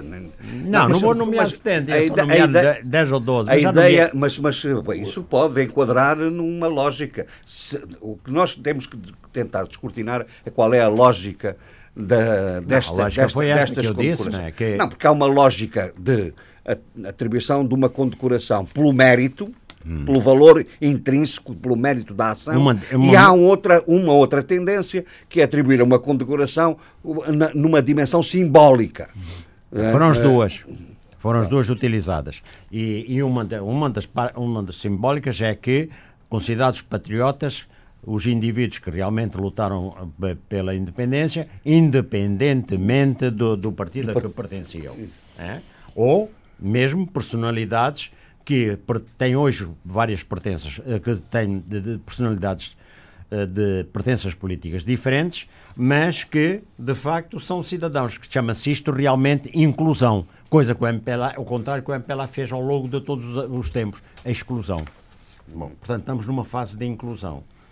E, e, isso é muito importante para a mobilização da tal sociedade civil, que, que depois já veio discutir com a Sheila. Mas eh, agora, outra questão. É, na, na Minerva Continental. Eh, isto já dá dias, mas é só para frisar que houve mais uh, uh, exonerações e nomeações, mas mais relacionadas com eh, governos civis que tinham sido substituídos e, portanto, com assessores e com algumas, eh, eh, digamos, empresas nacionais. Agora, o Presidente também teve uma discussão com uma, com, uma, com uma reunião com a Comissão Nacional da Proteção Civil sobre a seca no sul de Angola. Hum.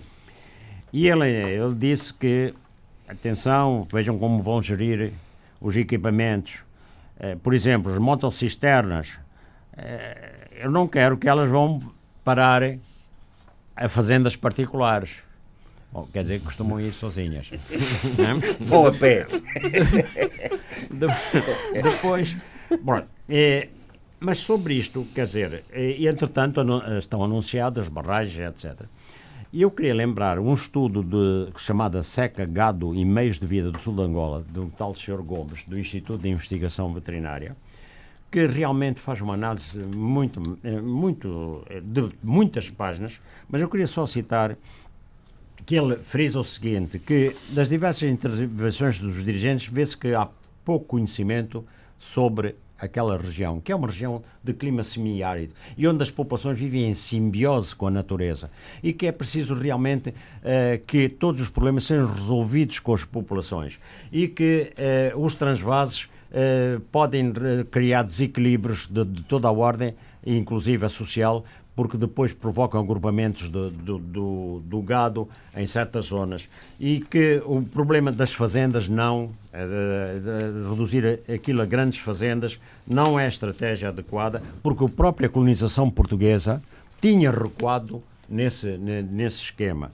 E ele diz que é preciso dar voz aos camponeses.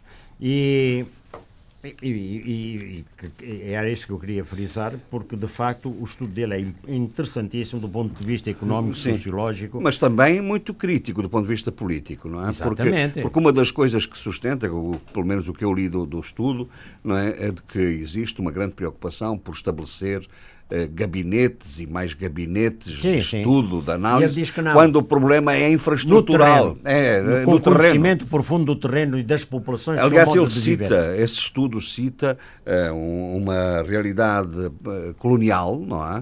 uh, do, do, das brigadas de construção sim. e de, de, conservação dos serviços de geologia e minas é? e das, dos dos uh, 1.300 poços que espalhou pela região, sim, etc. Sim. Não, Portanto, do, do acesso à água. À água não? É? E, e, da perda da estação zootécnica criada no tempo colonial e que diz que isso é elemento fundamental para qualquer ação, porque não só conhecia o terreno, fazia observações sobre o terreno, como tinha brigadas no terreno e que iam reportando o que se passava. Mas uma das coisas, eu não sei se o Adolfo tirou a mesma conclusão que eu, desse, desse estudo que está a citar, é de que. Eh, eh, há também uma espécie de, de, dramatização excessiva da realidade, que há soluções, em, eh, soluções que, que, se podem desenvolver, não é tão dramático como uh, se pinta, não é? E que envolvendo mais, exatamente, a, mais a As população uh, da, da, agropecuária, da, agro,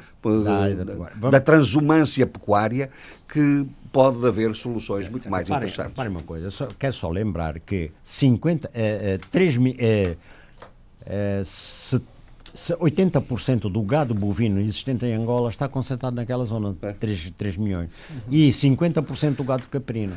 Bom, muito bem. Agora, pera, agora há uma coisa engraçada também, que eu essa não posso deixar de dizer. Bom, primeiro quer dizer que quatro fazendas, grandes fazendas, que com 45 mil hectares as quatro, eh, em diferentes zonas de Angola vão ser privatizadas e sete empresas já concorreram. Mas a Procuradoria-Geral da República confiscou imóveis na Lunda Sul. Quais imóveis, então? Hum? um mercado municipal que tinha sido dado a um privado. Hum?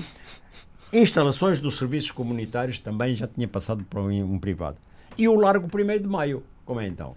Né? Um largo estava um condicionado. primeiro de maio, aquele, aquele onde a gente se reúne, onde pode fazer farra, onde pode fazer conversa, hein? onde pode até comerciar. Hein?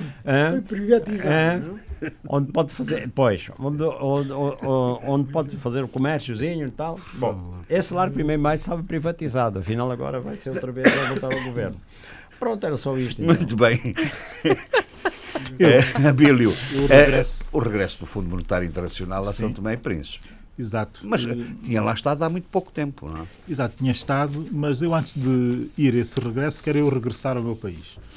E no meu país há dois eh, momentos que eu tenho que realçar aqui. O primeiro momento, a presença do René Tavares, mas também do José Chambel, eh, na ACA, na Alsonones África, que é uma feira de arte contemporânea em Paris, cada vez mais importante, apesar de ser muito recente, de 9 a 11 eh, de novembro, Portanto, o René, com a série Tiroli Family, eh, a família Tiroli, o Tiroli Family Series, uh, e o Chambel, fotógrafo, uh, com o PHDV.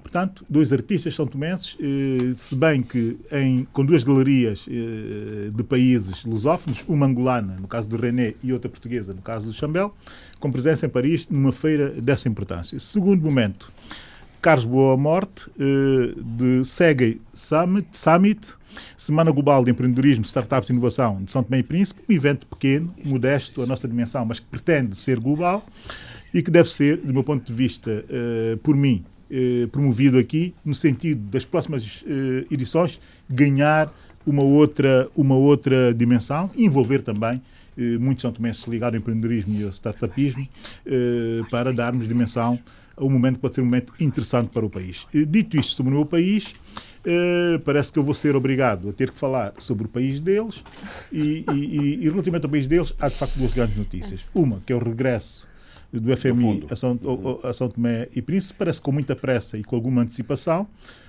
saberemos. Bem, e já se sabe motivos. que vai, haver a introdução do IVA também São Tomé Sim, isso já é, está mais definido no acordo que o Primeiro-Ministro disse que foi um bom acordo. Aliás, para o FMI, para onde vai, tem, leva com ele uma espécie de pastinha eh, quer dizer, IVA, não é? Sim, mas a verdade é que eh, desse regresso eh, esperemos eh, que o FMI, que a missão, preste atenção a alguns detalhes eh, muito, muito complicados e complexos eh, que estão a acontecer em São Tomé e Príncipe eh, nessa altura. Há duas ou três coisas que já sabemos que já estão implementadas e que são claramente a cara do receituário habitual eh, do FMI.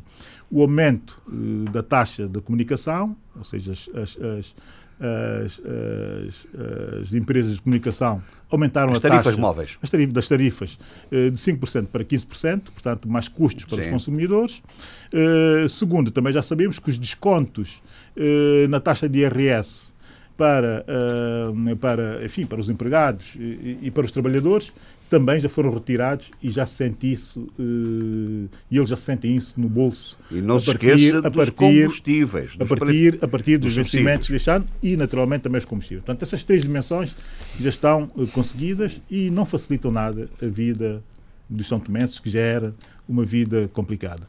Mas sobre a FMI, os detalhes veremos a seguir.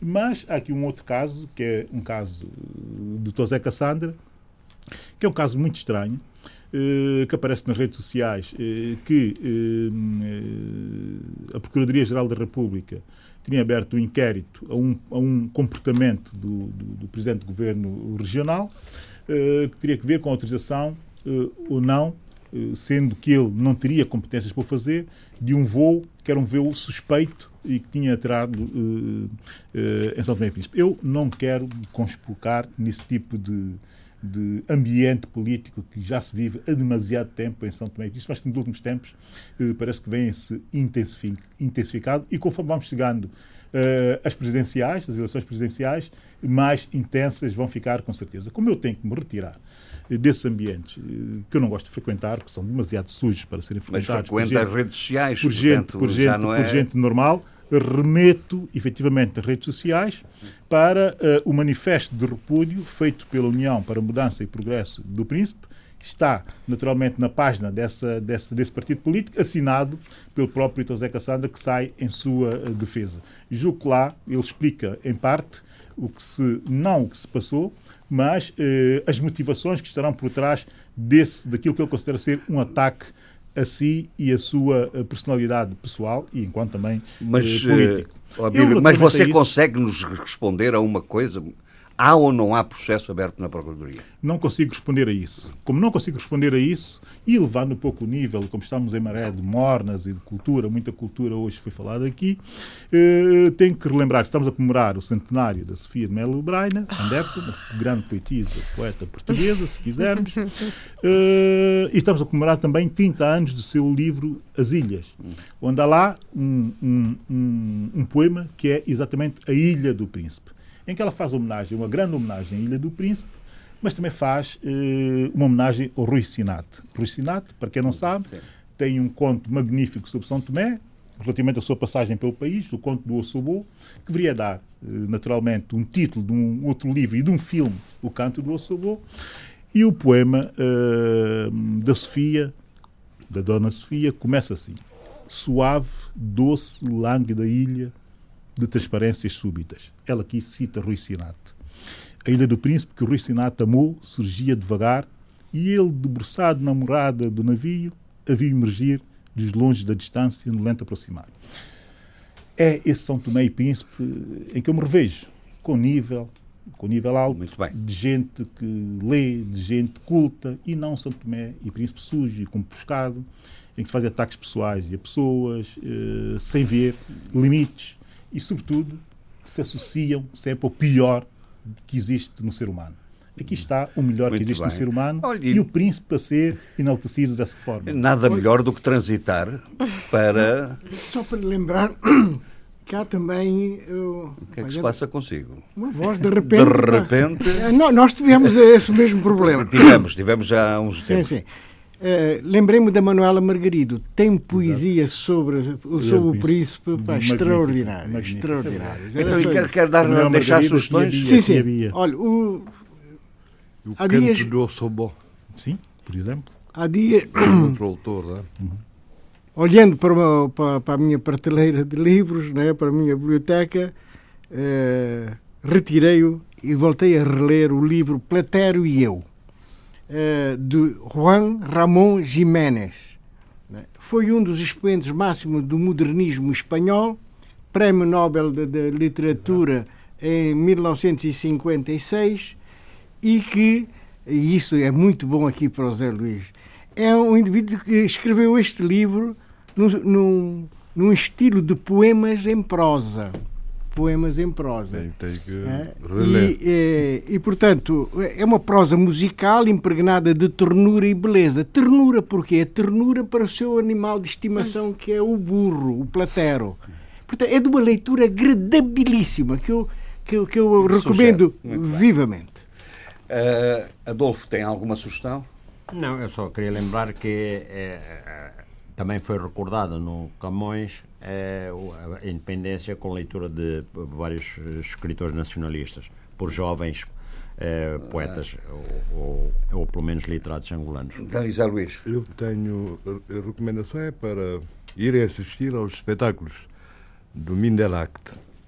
São 11 dias de A espetáculos. RDP África estará lá também. 72 espetáculos, 50 companhias de 13 países: Cabo Verde, Brasil, Portugal, Guiné-Bissau, Angola, Itália, França, Alemanha, República Checa, Japão, Estados Unidos América, Dinamarca, com 150 artistas nacionais e estrangeiros. eh, E, claro, custa 5 mil eh, contos. Mas, segundo João Branco, o diretor do Mindelact, não fosse a economia de afetos, custaria 20 vezes mais. E estará também lá o Teatro Nacional de São João, eh, com, com, com a peça Bela Figura, e, e também para dar formação. Primeira sugestão. Segunda sugestão, portanto, é a Associação Cabo Verdeana. vamos ter o encerramento, mas vamos, vamos- vamos ter o encerramento da oitava quinzena da cultura cabo-verdiana em Lisboa, com José Barbosa e Vuca Pinheiro, que vive, que é um grande guitarrista nosso, que vive nos Estados Unidos da América, mas vamos lançar a primeira revista eh, de estudos cabo-verdianos e cultural da Associação Cabo-Verdiana, que se vai chamar Mundo Cabo-Verdiano, com dois S e sem hífen. Muito bem. Sheila. Ah, o Abílio fez bem porque celebrou o centenário da Suine Melbreiner, que é uma poeta que eu adoro e admiro, Ah, mas não posso deixar de esquecer. De... Ela é que gostava de dizer que era poeta, mas eh, Eh, o pessoal gosta de dizer que é poetisa. Mas isso é que cria alguma polémica, eu não Claro, vou falar não, sobre isso claro, agora. Já claro. tive muitas já, já tive muitos debates Hoje, sobre isso. não, e, e não. hoje já teve a sua Hoje dose. já tive a minha Já dose, teve com, a dose com o e portanto, e depois quem, fica, depois quem fica rouca sou eu. Ah, mas também não falaste de João Mavo, né? Foi o que aconteceu com não, o Eduardo mas- Fernandes. Ficou rouco.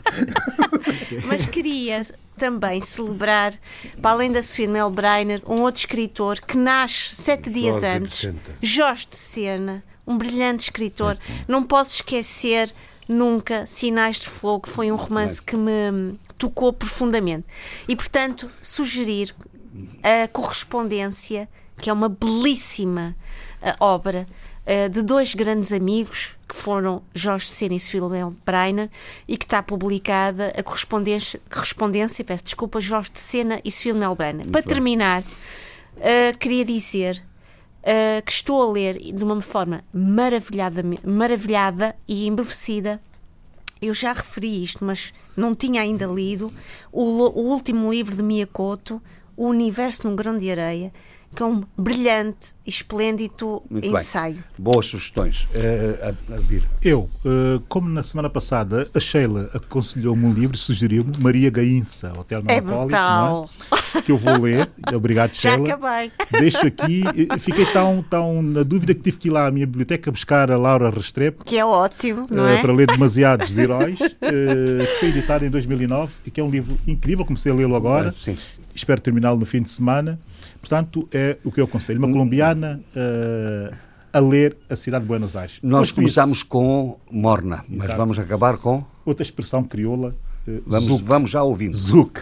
Porque na semana passada estiveram aqui os Kassab em Lisboa e porque os Kassab fazem 40 anos e porque dos Kassab, os dois que eu mais gosto são exatamente Jean-Claude Nairo e a Jocelyn Berroir. Aqui estão os dois juntos em Muito bem. Vamos deixar-vos com um bocadinho e até para a semana.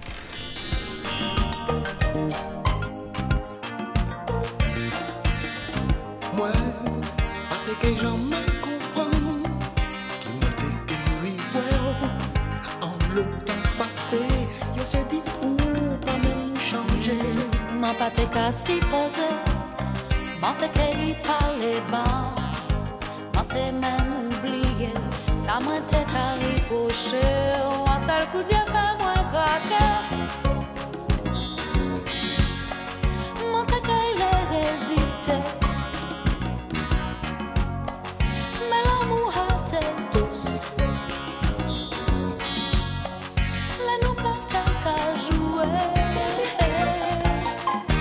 Si nou te prantan pou nou te pale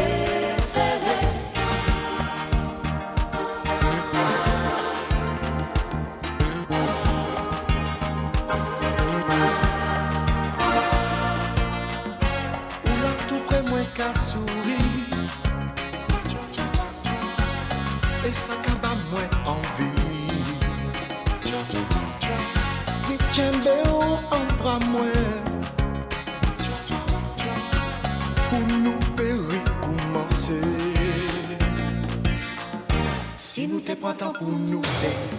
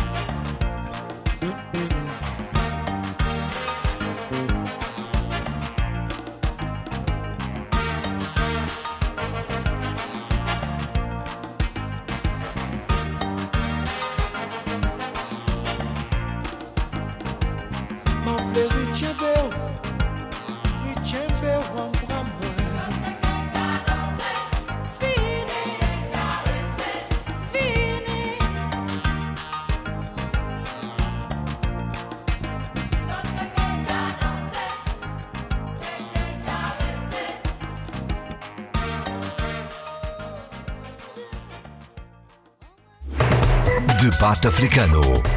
Cinco vozes, cinco países. A análise dos principais assuntos da semana na IRDP África.